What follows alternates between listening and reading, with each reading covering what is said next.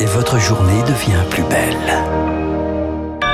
Bon réveil, il est pile 6h30, bienvenue sur Radio Classique, voici votre premier journal.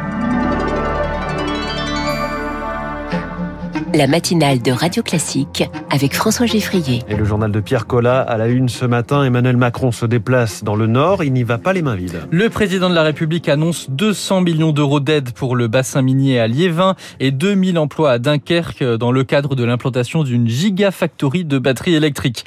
Le chef de l'État va ensuite se rendre au Louvre-Lens pour les 10 ans du musée, avant un rendez-vous à Tourcoing pour une réunion informelle des ministres de l'Intérieur des 27 pays de l'Union européenne. Et avec tout ça, eh bien, toujours pas d'annonce de candidature. Dans le journal La Voix du Nord ce matin, il explique que c'est encore trop tôt pour lui, Victor Fort. Chaque chose en son temps. J'ai d'abord l'obsession que la phase aiguë de l'épidémie soit derrière nous, dit Emmanuel Macron, fidèle à son image d'un président aux manettes jusqu'au dernier quart d'heure. D'abord le Covid et la crise à la frontière ukrainienne, jugée incandescente par le chef de l'État, la campagne ensuite. À Liévin, Emmanuel Macron rencontrera les élus locaux. Pour la réhabilitation des quartiers miniers, l'État se réengage à hauteur de 100 millions d'euros. La même somme sera déboursée par le Conseil régional. Pas une carotte de campagne l'Élysée insiste, les projets pour désenclaver le bassin minier ont été lancés il y a cinq ans et Emmanuel Macron va insister sur ce qui a déjà été réalisé. Mais dans ce territoire, le taux de pauvreté oscille entre 18 et 23% Le meilleur moyen d'en sortir, c'est de créer des emplois et de réindustrialiser, dit Emmanuel Macron, qui confirme l'installation d'une usine de batteries électriques à Dunkerque 1200 emplois directs à la clé. Les explications de Victoire Fort. Une bouffée d'air frais. Les restrictions sanitaires s'allègent aujourd'hui. Oui, fin du, fin du port du masque en extérieur, fin des jauges dans les lieux recevant du public assis, fin du télétravail obligatoire. Mais l'épidémie, elle, n'est visiblement euh, pas terminée. Plus de 400 000 nouveaux cas hier, 320 000 en moyenne chaque jour en ce moment. Est-ce vraiment raisonnable d'alléger ces mesures? Oui, selon le professeur de santé publique Philippe Amouyel, car il faut désormais s'habituer à vivre avec ce virus. Aujourd'hui, avec une population qui est vaccinée à près de 90%, avec des contaminations qui ont infecté à plus de 10 à 12 millions de personnes en France, on apporte une immunité de plus en plus collective. Les mesures qui vont être mises en place aujourd'hui, elles vont avoir un effet très positif sur notre morale, avec quelque part une certaine vision à moyen terme de ce que pourrait être la vie avec ce virus. Mais pendant ce temps, dans les hôpitaux, 9% d'admissions supplémentaires pour Covid depuis dimanche. C'est un rebond inédit depuis un mois. L'allègement des restrictions arrive trop tôt pour Giliali Hanan, chef du service de réanimation de l'hôpital Raymond Poincaré de Garches. Plusieurs dizaines de milliers de personnes sont hospitalisées et que ce nombre augmente. Plusieurs milliers de personnes sont en réanimation et plusieurs centaines de personnes décèdent de la Covid tous les jours. Donc voilà le, le constat et la réalité de la situation sanitaire. Et tant qu'on n'est pas à la fin de l'hiver, la levée des restrictions risque d'avoir un effet amplificateur sur la circulation du virus et amplificateur donc sur les admissions à l'hôpital.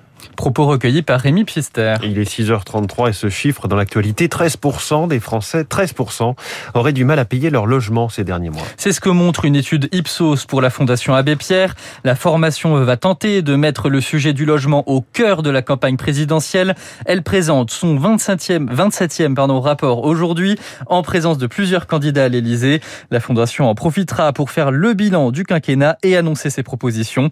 Christophe Robert est le délégué général de la Fondation Abbé Pierre. Pendant le quinquennat, le logement a été quelque peu malmené. Il y a eu beaucoup de coupes budgétaires sur les APL, les bailleurs sociaux et au final, on n'a pas construit assez de logements. Donc ce bilan du quinquennat, malgré quelques avancées sur la rénovation thermique, la politique du logement d'abord pour les personnes sans domicile, il est quand même assez négatif. Il y a des enjeux très forts autour de la politique du logement à l'occasion de cette présidentielle. C'est le premier poste de dépense des ménages. C'est un sujet de préoccupation majeur pour nos concitoyens, notamment les plus fragiles, les jeunes. Donc ce que nous proposons, c'est de produire 150 000 logements sociaux par an. On est à un niveau qui était plutôt autour de 80-90 000 ces cinq dernières années, encadrer les marchés de l'immobilier avec une généralisation de l'encadrement des loyers dans notre pays. Christophe Robert, Jean-Paré Limi Vallès pour euh, Radio Classique. Un nouvel épisode dans le scandale Orpea. Le PDG Philippe Charrier est auditionné aujourd'hui à l'Assemblée nationale. Le groupe est épinglé dans la gestion de ses EHPAD, accusé notamment de rationner la nourriture et les produits d'hygiène.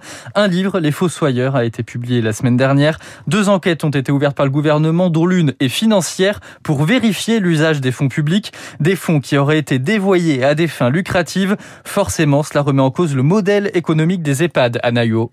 Les deux tiers du financement des EHPAD viennent de fonds publics, alloués selon deux critères, le nombre de résidents dans les EHPAD et leur niveau de dépendance. Frédéric Bizarre, professeur d'économie à l'ESCP et président de l'Institut Santé. Plus vous avez une personne dépendante, plus vous euh, percevez l'argent public. Et ce qui fait qu'en fait, dans le secteur privé, on a plutôt tendance à prendre des personnes très dépendantes parce qu'on a plus d'argent public avec cette personne. Cet argent doit servir à financer les soins des résidents, ce qui peut entraîner une première dérive. Vous donnez euh, moins de couches, moins de dispositifs médicaux qui sont indispensables pour soigner les escarres ou autres, ce qui, encore une fois, permet d'avoir une marge sur l'argent qui est délivré. Autre dérive possible, les rétrocessions. Les EHPAD achètent des dispositifs de soins avec des fonds publics, mais en réalité, les fournisseurs de ces dispositifs reversent une partie de la somme payée aux EHPAD, ce qui leur permet donc de récupérer cet argent public. Quand l'EHPAD achète pour 100 de quelque chose payé, encore une fois, par les pouvoirs publics, remboursé, en fait, ça vaut pas 100, ça vaut 80. Donc, euh, si vous voulez, il y a un tarif qui est affiché, mais en fait, c'est pas le vrai tarif. Alors, pour éviter ces pratiques, il faudrait plus de contrôle a posteriori. Anna Huot. Un mot de sport pour terminer. Lyon a battu Marseille 2-1 hier soir. C'était un match de 14e journée de Ligue 1. Il avait été annulé et reporté le 21 novembre à cause d'un jet de bouteille sur Dimitri Payet. Merci, c'était le journal de Pierre Collat. Prochain point sur l'actualité à 7h avec